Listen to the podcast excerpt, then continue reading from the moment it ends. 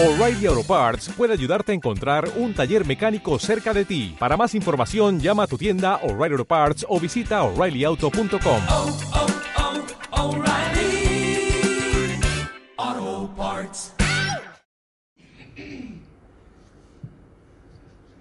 ¿Qué quieres ser en la vida? ¿Qué quieres hacer con tu vida?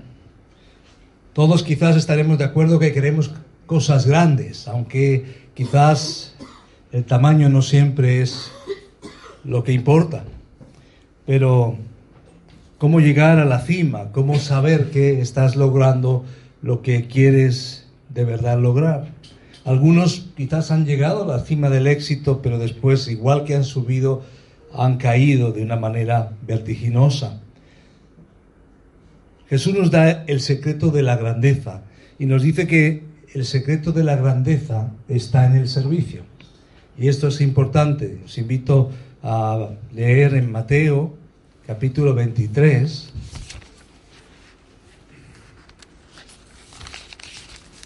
Mateo capítulo 23, versículo 11.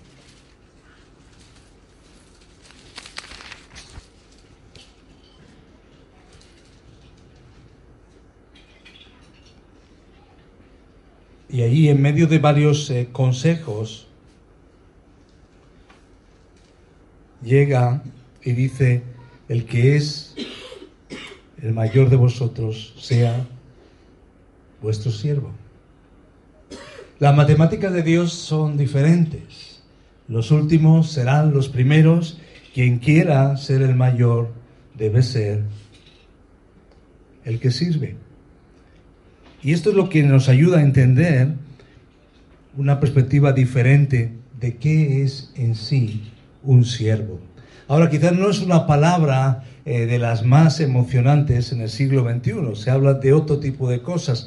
De hecho, eh, siervo recuerda más a servidumbre y quizás más a esclavitud.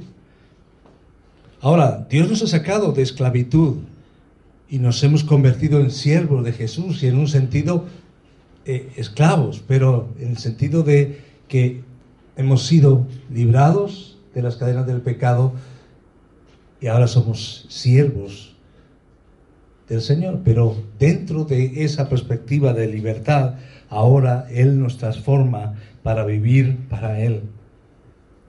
Así que queremos aprender qué significa, qué implica ser un siervo. Marcos 10, 45 dice, porque el Hijo del Hombre no vino para ser servido, sino para servir y para dar su vida en rescate por muchos. El mismo Jesús lo tiene claro. Por eso para nosotros quizás Belén sorprende en el nacimiento de Jesús, pero sin embargo Jesús ya tiene una perspectiva de humildad desde la teología de Belén y él viene para servir. No vino para ser servido, sino para servir y para dar su vida en rescate por muchos. Por eso Él no vino quizás como muchos esperarían para nacer allí cerca del palacio de Herodes, sino vino desde la humildad. Pero Él vino para ser servido, no vino para ser servido, sino para servir y para dar su vida en rescate por muchos. Ahora, esto muchas veces decía, se ha desdibujado el concepto de lo que es un siervo y vamos a ver lo que significa. Y vamos a verlo eh, en el capítulo 13 de Juan, en un pasaje muy conocido.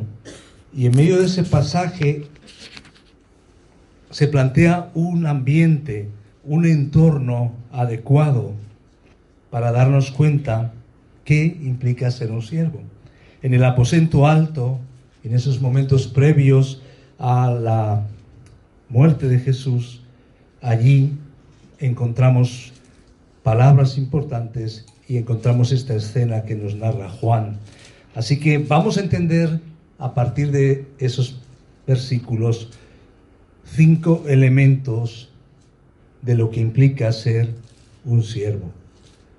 Cinco elementos. Juan 13,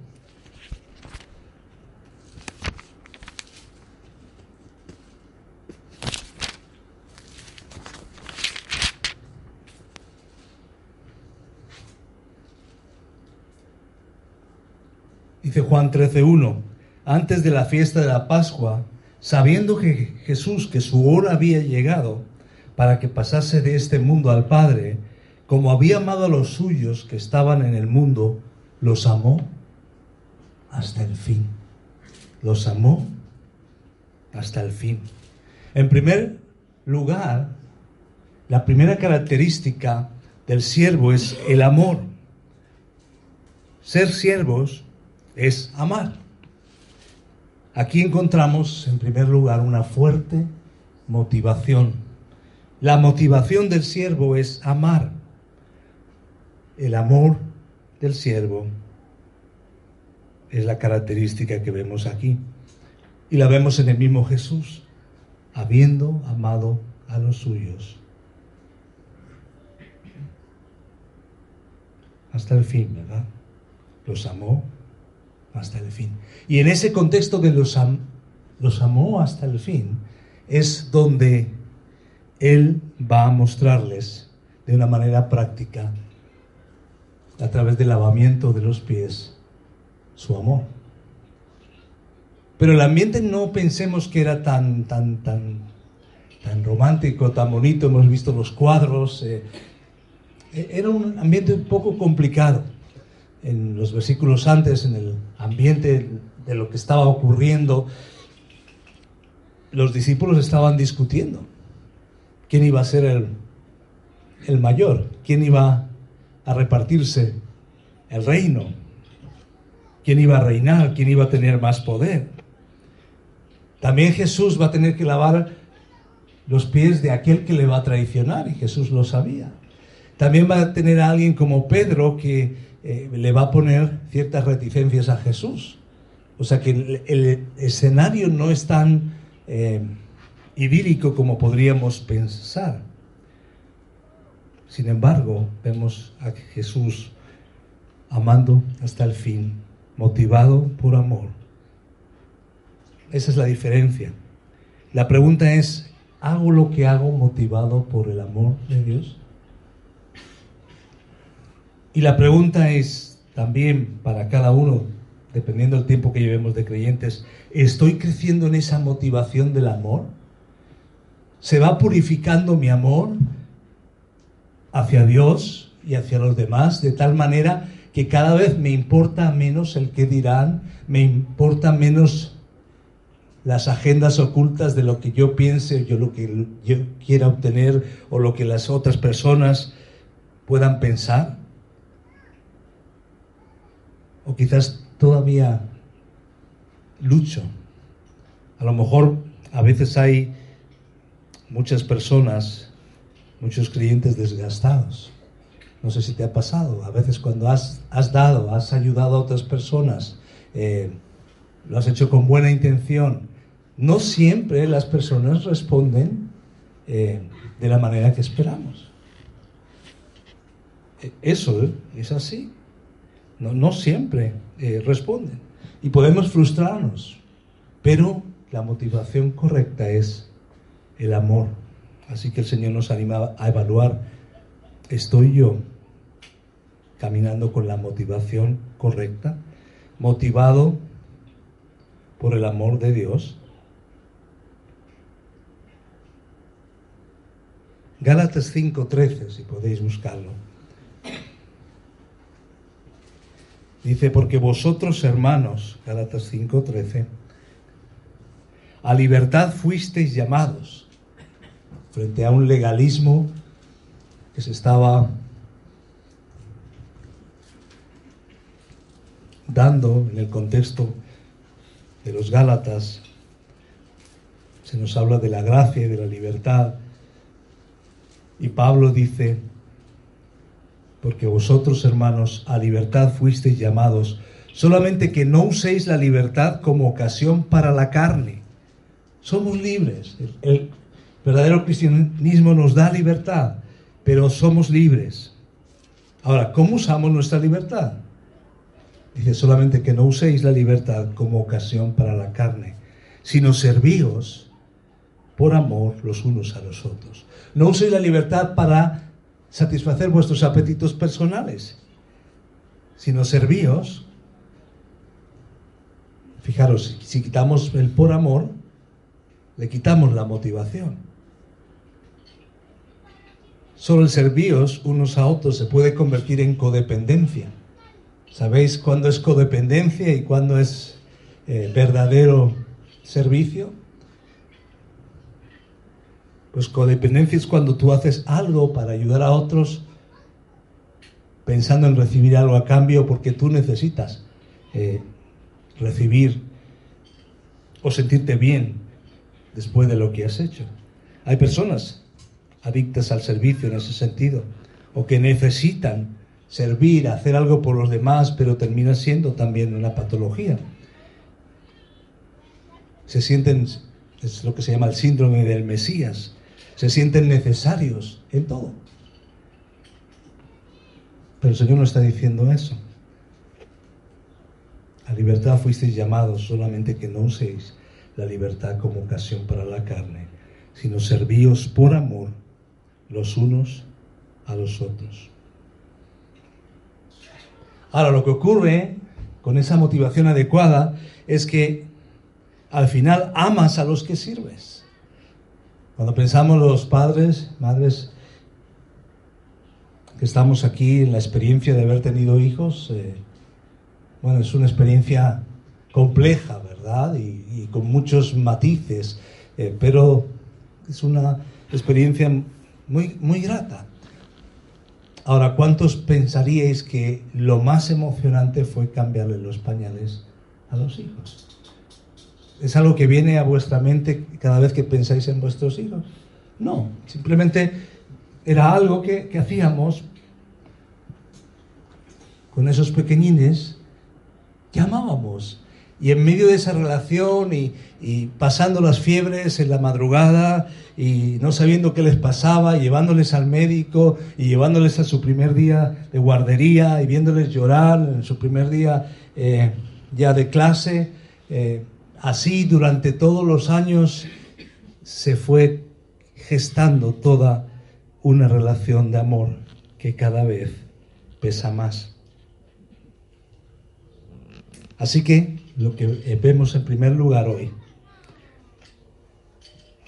es que el siervo ama y la motivación está en el amor.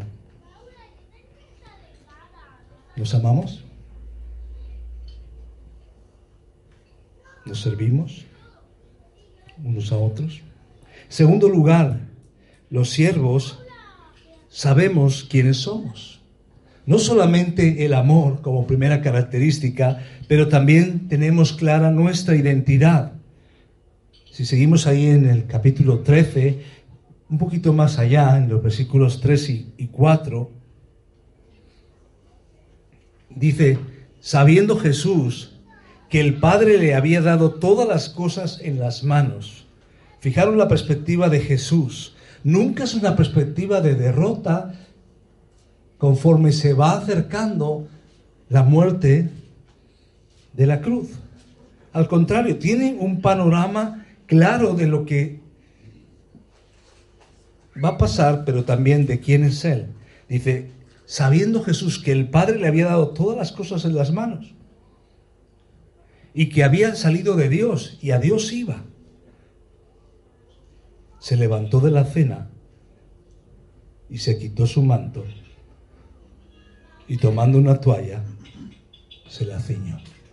O sea, este gesto de lavar los pies a los discípulos, este gesto de un Dios de rodillas, viene desde una perspectiva de una persona que tiene clara su identidad sabe de dónde viene y a dónde va, sabe que tiene toda la autoridad y aún así se agacha, desciende hasta el suelo,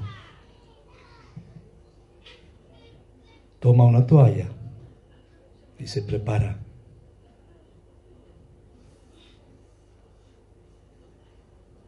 Nuestra identidad. ¿Has pensado lo que ha sido tu vida antes y después, antes de conocer a Cristo y después? ¿Quién eres tú en Jesús? ¿Puedes pensar en algunos aspectos de la identidad Hemos sido amados por Dios, salvados por Dios, elegidos por Dios, apartados con un propósito por Dios. Somos morada de Dios, somos nueva creación. Puedes pensar en muchos aspectos de tu identidad. Tu identidad no te la da tu nombre ni tu trasfondo social, te la da Jesús y Jesús te ama tal como eres. Ahora, hay muchos ladrones de identidad, hay muchas circunstancias que pueden robar nuestra identidad o amenazar nuestra identidad. También hay personas que pueden amenazar nuestra identidad. Pero cuando enfocamos en Jesús y lo que Jesús ha hecho por nosotros, podemos darnos cuenta que Él nos da una nueva identidad, por lo cual podemos saber quiénes somos. El siervo ama, el siervo sabe quién es. Por eso no sirves para obtener algo a cambio. No es ese síndrome del Mesías, lo que decíamos de la codependencia hace unos momentos. No. Servimos no para agradar a alguien, en todo caso a Dios, pero no lo hacemos para obtener significado. Hay muchos en la familia, muchos de los hijos, a lo mejor que han crecido de diferente manera, y alguno aparentemente le vemos como el, el más bueno, pero quizás cuando exploramos por dentro y más adelante le preguntas cómo ha sido tu vida y hay personas que dicen, pues un poco miserable, porque siempre quería agradar, siempre quería quedar bien con mamá, con papá, con mis hermanos, pero estaban ellos. Por más que me esforzaba, pero cuando llegamos a conocer a Jesucristo, Él nos da valor, nos da identidad. Ya no es, nuestra vida no depende de lo que hacemos, sino depende de lo que Él ha hecho por nosotros. Y eso cambia las cosas. Sabes que Dios te ha dado un perfil, una forma de ser, te ha dado un temperamento, te ha dado un trasfondo, la familia de la que vienes, todo lo que has vivido, incluso los momentos difíciles, todo es utilizable por Dios utilizado por Dios. Dios no desperdicia nada. Por eso quiero animarte a estas alturas de la vida a pensar, Señor, ¿cómo me has formado lo que has permitido en todos estos años? Aquí y ahora, ¿cómo quieres utilizarlo en mi vida? Un siervo tiene una correcta motivación, que es el amor. Un siervo tiene una clara identidad, sabe quién es. En tercer lugar, los siervos básicamente se encargan de satisfacer las necesidades de otros. De eso se trata. Si seguimos leyendo ahí en Juan 13:5, dice, después de esto, vertió agua en un recipiente y comenzó a lavar los pies de sus discípulos, secándolos con la toalla que lo envolvía. Luego puso agua en un lebrillo, dice la versión Reina Valera del 60, y comenzó a lavar los pies de los discípulos y a enjugarlos con la toalla con que estaba ceñido.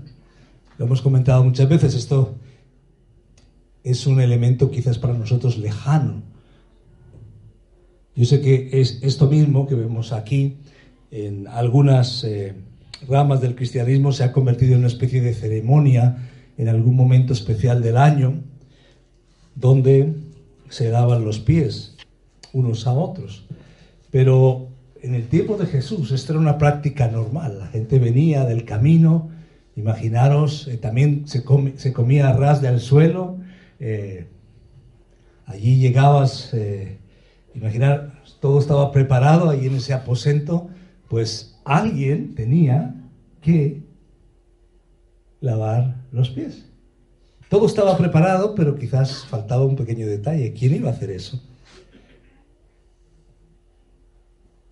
Y ahí es donde podemos jugar al turno. es mi turno, es tu turno, no, no, ¿quién, quién, quién lo hace? Pero fijaros, uno a uno. No sé cómo eran los pies de Pedro, o los de Tomás, o los de Judas. No sé si alguno tenía alguna malformación, o tenía callos, no lo sé. Pero ahí va a contar, son, son muchos pies, ¿no? Son muchos pies, dos cada uno, de muchos discípulos, doce. Multiplica ahí las matemáticas. Si quieres multiplicar más, multiplica los dedos, ahí limpiando entre los dedos y secando. ¿Sí? O sea, no era, vamos a quitarle el romanticismo del momento, esto fue así. Y también dice que Jesús se tomó el, el, el, el momento y el detalle para hacerlo. ¿Qué nos está enseñando esto? Bueno, primero no se trata del turno de cada uno. El servicio es un llamado. Y los siervos satisfacemos las necesidades. ¿Qué simboliza lavar los pies? Lavar los pies es actuar para satisfacer la necesidad de alguien. Eso es lo que puede significar en nuestros días. Aparte que hay una dimensión espiritual que va a mostrarle a Pedro hablando de lavar lo que es el arrepentimiento, lo que es la confesión.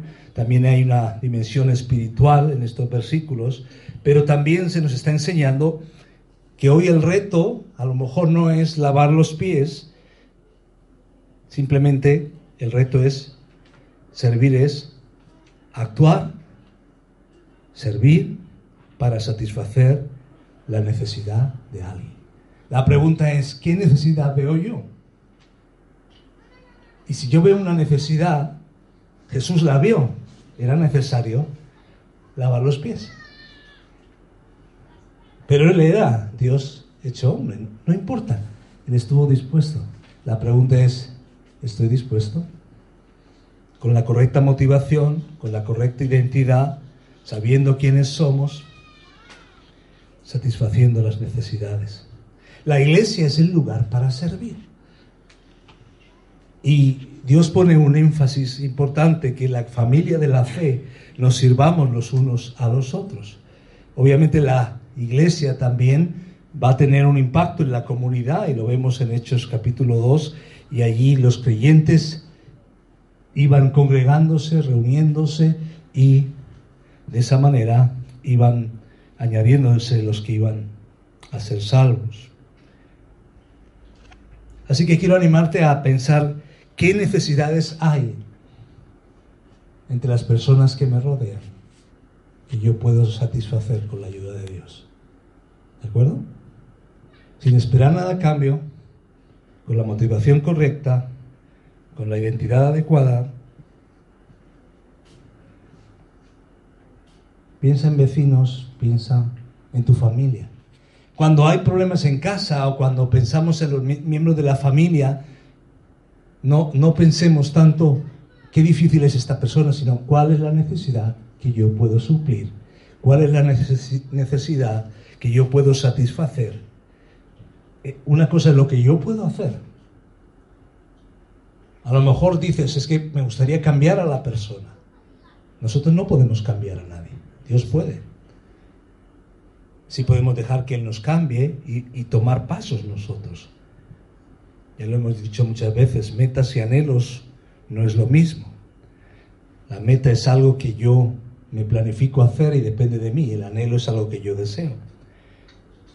Pero hay situaciones concretas en las cuales yo puedo satisfacer las necesidades de alguien. Pueden ser necesidades físicas, emocionales, espirituales, afectivas. piénsalo por un momento. ¿A quién puedo yo satisfacer alguna necesidad de parte de Dios? En cuarto lugar, algo que nos enseña este pasaje, es que los siervos están al servicio de personas imperfectas. Es algo que ya os anticipaba antes. La imagen del lavamiento de los pies puede ser una imagen de cierta frustración desde una perspectiva humana.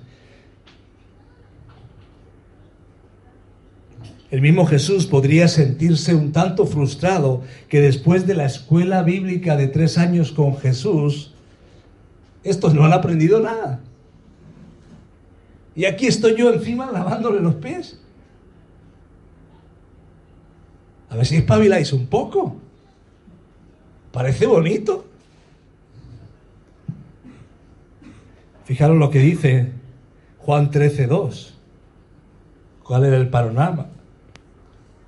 Y cuando cenaban, fijaros qué ambiente, como el diablo se había puesto en el corazón de Judas Iscariote, hijo de Simón, que le entregase. Fijaros, ese es el ambiente. Si miramos un poquito eh, en, Lucas 22, 24, el ambiente era un ambiente de disputa. Dice que también surgió una disputa entre ellos en cuanto a cuál de ellos era considerado el más grande. Estaban rivalizando. Entonces, imagínate, uno va a traicionar, los otros están discutiendo quién es el más grande, y después, si queréis, en Juan 13, 8 y 9, Juan 13, 8 y 9, fijaros lo que dice. Pedro le dijo, no me lavarás los pies jamás. Jesús le respondió, si no te lavaré, no tendrás parte conmigo. Pedro, a estas alturas de la película y con estos problemas. Entonces, dice Simón Pedro, no solo los pies, sino también mis manos y mi cabeza. Bueno, ya conocemos a estas alturas a Pedro y su forma de reaccionar. Pero es que servir es con personas imperfectas. Y habrá un momento en que sirvamos con personas perfeccionadas que es en la, eternidad. Pero aquí servimos con personas imperfectas. Y la primera persona imperfecta soy yo y somos cada uno de nosotros. Entonces, que eso nos ayude a tener una perspectiva realista. Si tú dices, pero qué complicado es servir porque es que la gente tiene ciertos problemas, es que no hay, no hay un ambiente adecuado para servir, pues piensa en el ambiente en el que Jesús lava los pies a los discípulos. Pero quiero animarte, porque es la gracia de Dios, es la misericordia de Dios mostrada aquí. Dios tiene paciencia.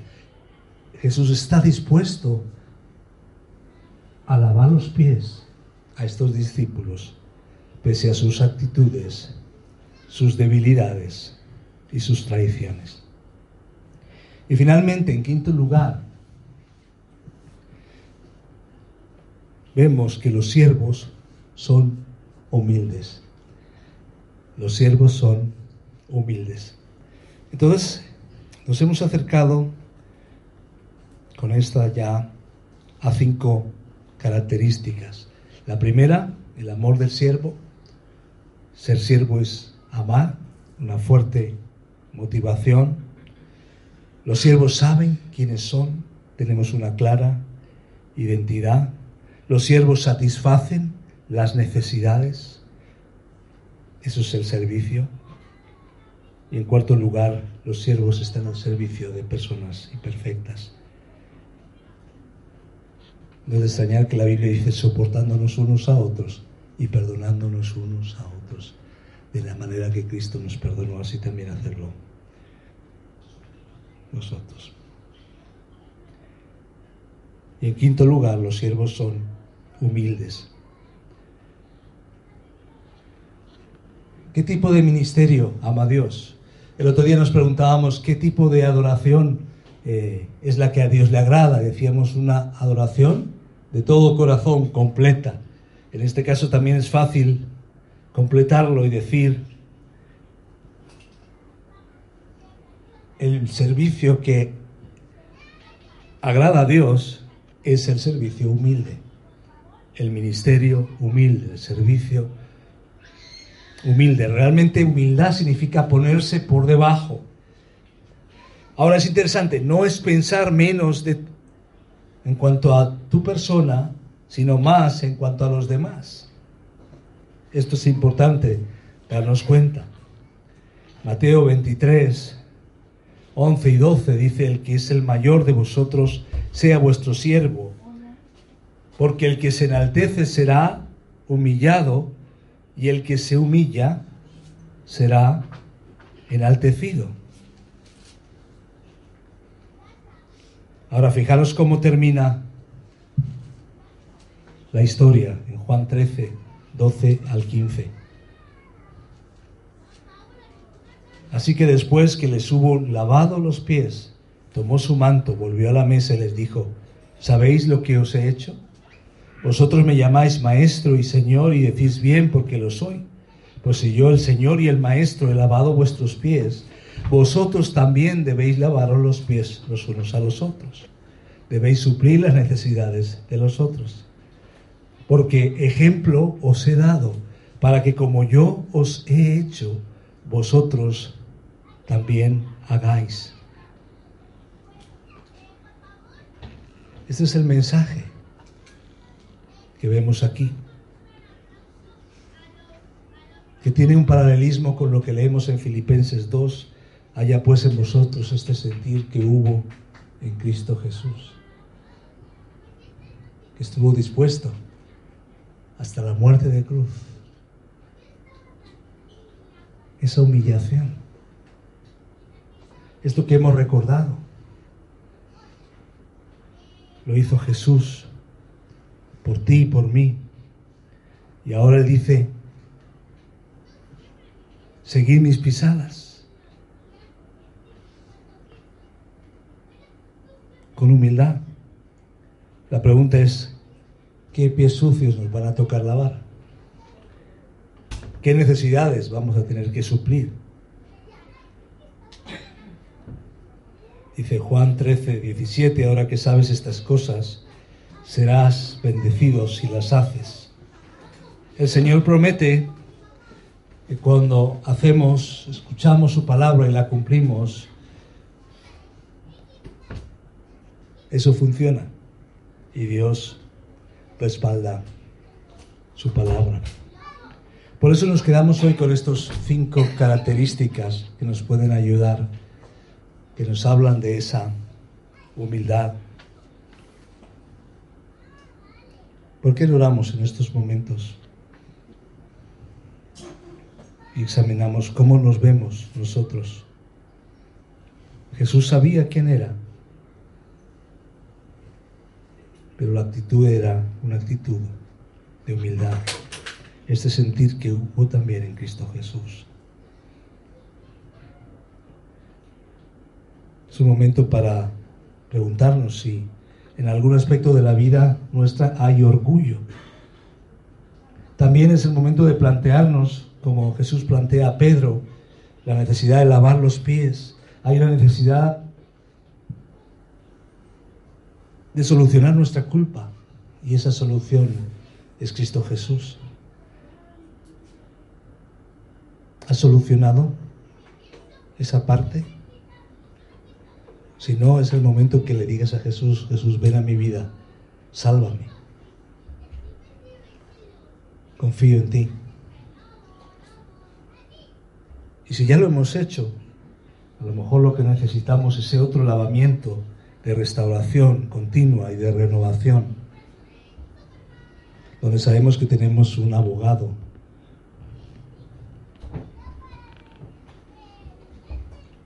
y un Dios que es fiel y justo para perdonar. Quiero animarte también a poner delante de el Señor esas personas imperfectas alrededor. Decirle, Señor, igual que tú serviste a personas imperfectas, ayúdame, dame de tu gracia, renuévame, lléname de tu amor ágape incondicional para seguir amando como tú quieres. Ayúdame también a hacerlo, satisfaciendo las necesidades, aplicándose lavar los pies para satisfacer las necesidades concretas hoy de la manera que tú me muestres. Y ayúdame, Señor, a tener clara mi identidad, sabiendo quién soy, y clara mi motivación, sabiendo que es por amor, por amor a ti, porque tú me amaste primero, porque tú me amaste de todo corazón. Gracias, Señor, en el nombre de Jesús. Amén.